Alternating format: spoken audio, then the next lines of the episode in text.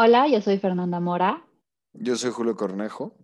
Yo soy Arely Meléndez. Yo soy Iván Ferrer. Y estamos en Entre Mercados. Muy buenas tardes a todos los que nos escuchan. Y bueno, para empezar el capítulo de hoy que va a tocar un tema especial, ¿recuerdan su última comida con los amigos o con la familia? En la que las carcajadas y la música se escuchaban por todos lados mientras disfrutabas tu platillo favorito y luego una sobremesa que se prolongaba porque el tiempo pasaba desapercibido, donde al final te despedías, prometiendo que la próxima sería en otro lugar que igual conocías e igual la pasarías muy bien. De pronto todo esto nos cambió.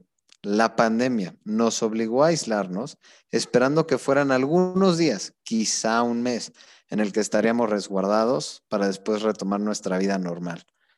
¿Quién lo diría que los días transcurrieron hasta llegar a cumplir ya un año de confinamiento? Periodo en el que la normalidad se ve lejana y esa comida o reencuentros que nos prometimos con amigos y seres queridos no tienen una fecha en un calendario. Pero sobre todo, vemos con tristeza que esta pandemia se ha llevado miles de vidas y también ha destruido el patrimonio de muchas familias. Pero ante todo esto, a un año de la pandemia, hay algo que sí creció positivamente y fue las ventas en línea, ¿no? Y eso es eh, de lo que vamos a hablar hoy, ya a un año de, de, esta pandemia. Este, por ejemplo, la Asociación Mexicana de Venta Online, que representa a proveedores de servicios para el comercio electrónico, este, calculó que dos de cada diez marcas y comercios han experimentado crecimientos mayores al 300% desde 2020. O sea, está cañón. Sí, pues más que nada recordar que sí es un año, un año que se cumple de que estamos cerrados, los centros comerciales cerrados, los restaurantes, etcétera, como comentaste, pues el patrimonio de muchos, ¿no? Los negocios familiares, pues mucho desafortunadamente ha cerrado. Eh, inclusive, bueno, teniendo estadísticas de Estados Unidos, eh, hablando de las ventas en físico justamente por esto, ¿no? De que la gente o se le tenían cerrados los centros comerciales o realmente le daba, le daba y hasta la fecha, pues porque no estamos vacunados, nos da miedo ir a comprar al centro comercial.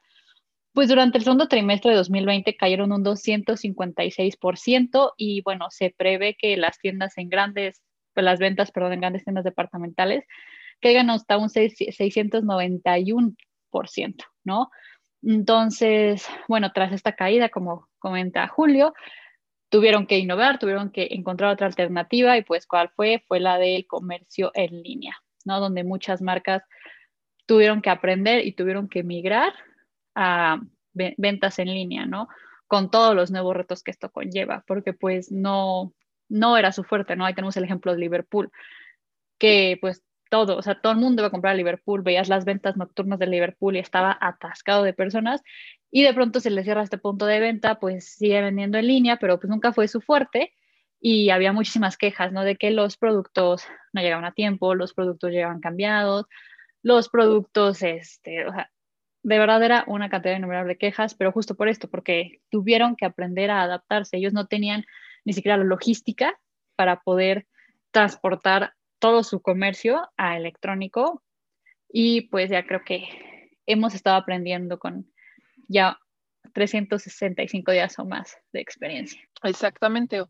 Como dice Fer, todos se tuvieron que cambiar a la modalidad en línea y pues realmente es una nueva oportunidad para todos los comercios, sean grandes, sean chiquitos. ¿Por qué? Porque realmente yo creo que quizá muchas personas perdieron su patrimonio, pero otras cuantas vieron la oportunidad y pudieron crear o se elevaron sus ventas gracias a este tipo de ventas en línea. ¿Qué más decir, no? Incluso el súper ya lo pedimos en línea. Sí, justo pudimos observar cómo se dio también un fenómeno, por ejemplo, en Estados Unidos, con el caso de Amazon, cómo se, las ventas se fueron demasiado a los cielos y eso creó que hasta el propio dueño y Amazon fueran como de las empresas más poderosas a nivel mundial. Entonces, la tendencia ha sido como ir hacia allá en todas las ventas en línea y pues las nuevas personas y comercios más poderosos del mundo ya no son ni los energéticos, o sea, ya no es nada de lo que era comúnmente y ya son como más e-commerce. El e-commerce en, en, la pandemia, sí, este, pues la pandemia contribuyó al aumento de las ventas en línea y el, el comercio electrónico creció 81% a nivel nacional en comparación con 2019, que fue equivalente a 316 mil millones de pesos, de acuerdo al estudio de venta online 2021 de la Asociación Mexicana de Venta Online. Este, en todos lados estamos viendo eh, el, el, impacto, ¿no? Y pues yo creo que el primer nombre que nos resalta de ventas en líneas es Amazon, o sea, de por sí ya venía muy fuerte en años pasados con esa facilidad de entrar a una página, lo que yo quería, lo compro, no me queda, lo regreso, o a veces si pagando la membresía de Amazon Prime, pues a veces eran entregas al día siguiente, o incluso en ciertos artículos entregas el mismo día. Digo, esto hoy en día es usado cañón, Amazon está teniendo, yo creo que el mejor momento de su, de su historia y, es un impacto muy grande. Y también algo que están tratando de hacer las empresas mexicanas, pues es moverse a la modalidad en línea, lo cual pues, cuesta trabajo considerando que no puedes vender todos los productos en línea. Hay ciertas cosas que pues, necesitas físicamente ir. Y justo como mencionaba Fer, hay ciertos negocios tipo Palacio Hierro, así que su modalidad no era en línea. Entonces, esos están viendo afectados. Pero los empleos que, bueno, establecimientos que se fueron en línea, les está yendo relativamente bien. Sí, además ya vemos que hay como ya más plataformas donde se pueden promocionar. Cada vez vemos más negocios en todas estas nuevas redes sociales, ¿no? Por ejemplo, TikTok. O sea, el TikTok en sí es un negocio que también creció en la pandemia porque pues la gente está aburrida y esto te da la facilidad de ver un minuto en de 15 a 60 segundos y pues como a, cualquier millennial pues eso le llama la atención, ¿no? Y también las tiendas vieron una oportunidad en esto y pues cada vez se, va, se ve más este comercio pues social, ¿no? Que es este, yo le envío mi producto a la TikToker que tiene 5 millones de seguidores y ella lo promociona y ella les platica. Entonces, aunque mi cliente no lo pueda ver, ella les está platicando. Mira, este es como un color azul, pero azul fuerte y la tela es tal, tal y tal y les platica la experiencia como si ellos estuvieran ahí, ¿no? Más ahorita que, pues, repito, no se puede salir. Y yo creo que también las empresas, pues, vieron una gran oportunidad y la aprovecharon, ¿no? También creo fuertemente que el, el negocio este o no sé si se llama negocio de los influencers durante esta pandemia creció bastante, tanto de ellos como de los que hacen reviews en YouTube, porque de nuevo la gente no lo puede ver, la gente no lo puede tocar, la gente no sé si es comida, no lo puede disfrutar. Entonces, que acude pues a buscar reseñas y qué más fácil que una reseña en vídeo corta y concisa. Eh, otro punto muy importante es que no siempre dicen la verdad estas personas, ¿no? Estos influencers, estos influencers. ¿Por qué? Porque tristemente son patrocinios. Literalmente les están pagando para que den una buena reseña de su producto. Entonces, yo creo que también va a ser ese un problema porque es pues, realmente una persona te está dando su opinión, pero lógicamente te va a dar una opinión positiva gracias a que le están pagando una buena lana. Sí, o sea, yo personalmente prefiero seguir yendo a las tiendas, o sea, con las debidas precauciones y ver lo que estoy comprando, ver el material, o sea, ver todas las características que yo quisiera comprar o que yo necesito, porque, o sea, en una foto, así este, los influencers pueden pintar una cosa, pero en sí no sabemos realmente cuál es, o sea, cuál es la cara del producto. No, pues bueno, para esto yo creo que un consejo muy importante si no quieren salir de su casa, mínimo investiguen del producto realmente, no, ah, de lo que me dice la página, lo que me dice la influencer, o sea, no, no, no, realmente investiguen materiales, investiguen todo, porque si no, los hacen mensos, como a mí varias veces. Entonces, ese es mi consejo. Sí, pero a ver, yo creo que el, lo que hoy en día vemos con los influencers de TikTok no es nada que no, no se haya visto antes, o sea, las celebridades y todo todo el tiempo lo hacen. De repente ves a Rafa Márquez anunciando un, no sé, creo que recientemente salió en un comercial como de una bebida hecha de aloe y dices, ¿qué tiene que ver este güey con, con eso? O sea, y, y, como así tienes actores de todo tipo. Ahorita lo que resuena más pues, son los TikTokers y así, porque la plataforma de TikTok está siendo un éxito fenomenal. Y este, y la verdad es que pues, no los culpo a las empresas de buscar la, forma de llegar al cliente. Eso siempre ha sido una, pues, la forma de vender y ahorita con esto a algunas empresas se les ha hecho un poco más sencillo. Sí, yo creo que es una cosa cuando, como dice Areli, normalmente tienen que tener como hashtag ad, ¿no? Ya por regulaciones de Instagram, eh, sí los obligó a hacer esto, pero de todos modos hay gente que no lo hace y hay muchas estafas, ¿no? Lo vimos de una influencer de aquí de Monterrey que sacó su closet, ¿no?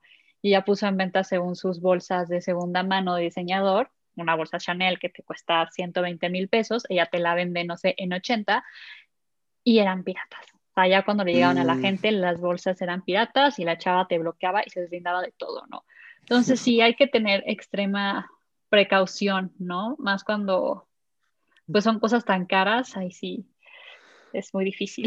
No sé qué está más triste, que ella lo haya comprado pirata o que lo hayan recomprado pirata.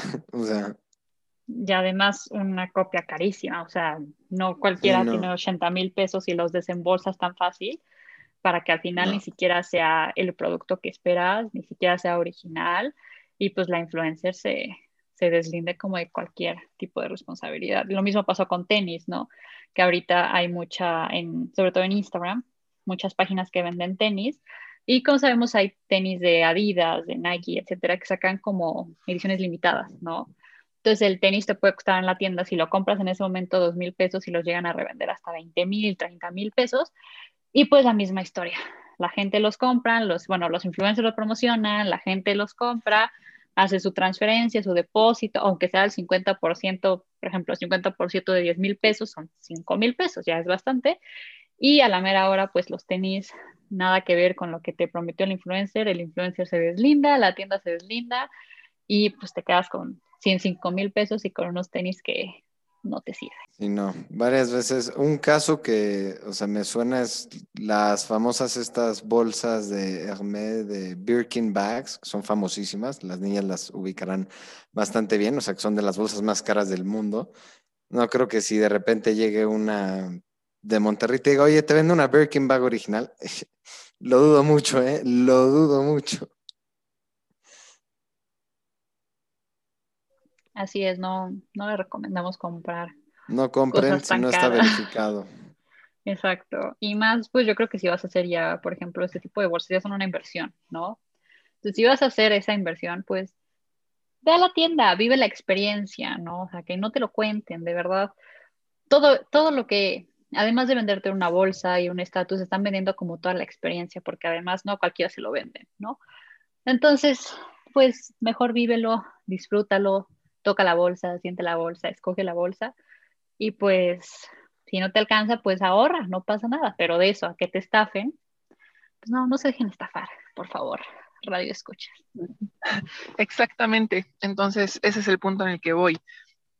Pues si estas personas que compraron esa bolsa pirata hubieran ido de que a Palacio de Hierro, a Liverpool, incluso en línea, estoy segura que no hubiera comercio en línea. Ajá, o sea, no hubiera sido una estafa. Ah, pues sí, las estafas, no, y además ahorita, o sea, esto se preguntarán nuestros oyentes, ¿cómo se relaciona la venta de cosas este, piratas o así con la venta en línea? Pues es principalmente eso, es venta en línea. No puedes salir de tu casa, entonces te quieres confiar de la buena voluntad de las personas, que lo que te están vendiendo es original, y al final, pues, se deslindan de ti, tomaron tu dinero, chao, chao, se fueron y te quedaste con una bolsa pirata. O sea, como todo tiene su lado positivo y su lado negativo. El e-commerce tiene el lado positivo que no tienes que salir de tu casa y en una pandemia no sales a arriesgarte, pero tiene su negativo que no todo lo que se, o sea, lo que ve uno es real. Unas son copias. Justo, además, tratando a lo positivo, puedes comprar algo aquí que venden solamente en Alemania, ¿no? Sea que antes nada más había forma de comprarlos si ibas a Alemania, si ibas a París, si ibas a inclusive a Estados Unidos, ¿no? Y ahorita ya el e-commerce nos da la oportunidad de comprar esa chamarra o de comprar, no sé, ese alimento, esas barritas, etcétera, que venden en otras partes del mundo. Este, sí, incluso los, el costo de envío ya da igual comprarlo aquí en México que comprarlo en cualquier parte del mundo. Entonces eso también genera competencia en las tiendas online mexicanas o productores mexicanos. Pues yo creo que ahora ya tenemos, tenemos que aprender a discernir la información que encontramos en Internet y también se va pues, a hacer como un filtro, ¿no? Algunas empresas van a seguir creciendo y otras cuantas van a morir, definitivamente. Entonces, esta es la revolución de los mercados. Pues sí, yo creo que también, bueno, hablando justo, pues la piratería y las estafas, por ejemplo, tan solo Amazon en el año, el año pasado justo generó 2010 920 toneladas de basura en, perdón, en el 2019 de puro empaquetado, ¿no? Entonces también hay que ver cómo hay que impulsar a las empresas para que innoven y no, no sé si les ha pasado que se piden, no sé, una crema y literal es como la caja de cartón gigante, la crema y bolsas de aire. O sea, literalmente es plástico con aire. Entonces, pues realmente Amazon no tiene ningún tracking de, este, de esta basura que genera.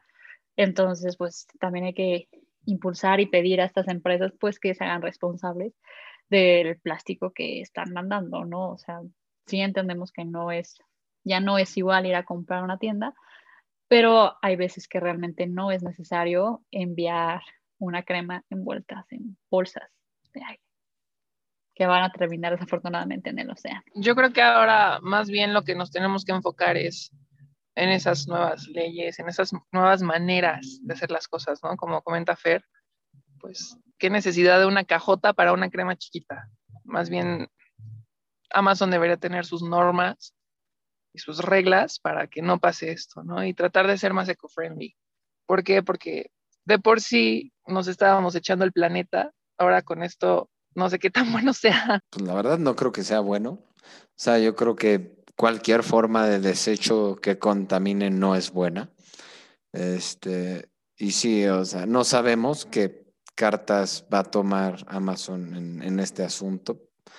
Probablemente no seamos los primeros que nos estemos dando cuenta de, de esto. Entonces, es seguir viendo cómo reaccionarán Amazon como empresa a todo esto, pero sí es un tema importante a, a tratar. Sí, tan solo, bueno, en Norteamérica y en el Reino Unido, todos los clientes de Amazon, el 86% ya mencionó que está preocupado sobre dónde termina todo este plástico y el 92%, estamos hablando de una vasta mayoría, sí le molesta que el film de plástico no se pueda reciclar, porque además el plástico que te envían no es reciclable. Entonces, los 10 minutos o las 10 horas o los dos días de vida que tiene es todo lo que te va a dar pero como dice Areli, es, pues es nuevo, ¿no? O sea, este tema lleva un año, eh, el e-commerce apenas empieza a crecer, apenas empieza a tener su boom, entonces yo creo que conforme vayamos avanzando se van a tener que desarrollar estas nuevas políticas, tanto políticas públicas, este gobierno, como las mismas empresas se pues tendrán que dar cuenta, así como lo han hecho en épocas pasadas. Y pues bueno, muchísimas gracias a todos por escucharnos. Este es todo el tiempo que tenemos para el capítulo de hoy. Ah, agradecemos que hayan estado con nosotros. Eh, la siguiente semana no se subirá capítulo debido a que es, son vacaciones, las vacaciones de Semana Santa. Este, entonces los veremos de nuevo en dos semanas con nuevas noticias. Este, y bueno, esto fue Entre Mercados. Que tengan un excelente día y unas muy felices vacaciones. Cuídense y cuiden a sus familias.